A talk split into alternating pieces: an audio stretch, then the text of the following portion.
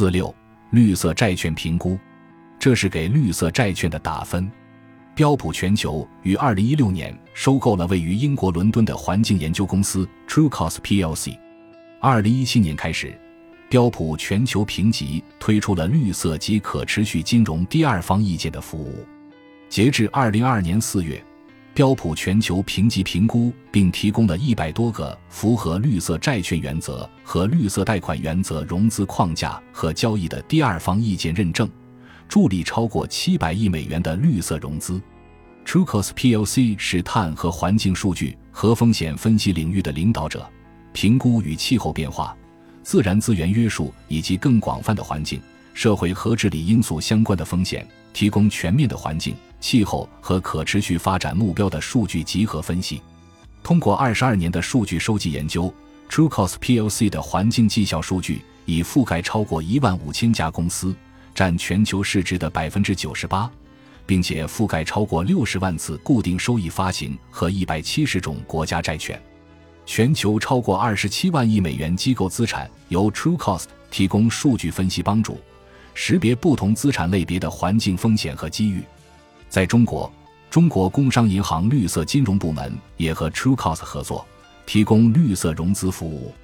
标普全球评级绿色债券评估在中国的首单是给三峡收购海外风电项目债券的打分。在全球范围内，绿色债券及其他可持续债券种类越来越流行的大环境下，可持续债券的发行规模预计在2022年将达到1.3万亿美元，较2021年发行规模增长30%。特别是2021年6月起。标普全球评级获得了香港特别行政区金融管理局以及新加坡金融管理局在绿色和可持续金融领域的认可外部评审机构资格。选择使用标普的绿色评估服务，成功在中国香港或者新加坡发行绿色或可持续债券后，相关费用都可全额报销。绿色债券评分业务得到快速发展。国际对于绿色债券的判定通常采用如下方式。见证由审计公司完成，针对是否符合绿色债券原则或者绿色贷款原则的见证；认证由气候债券倡议组织批准授权的核查机构完成，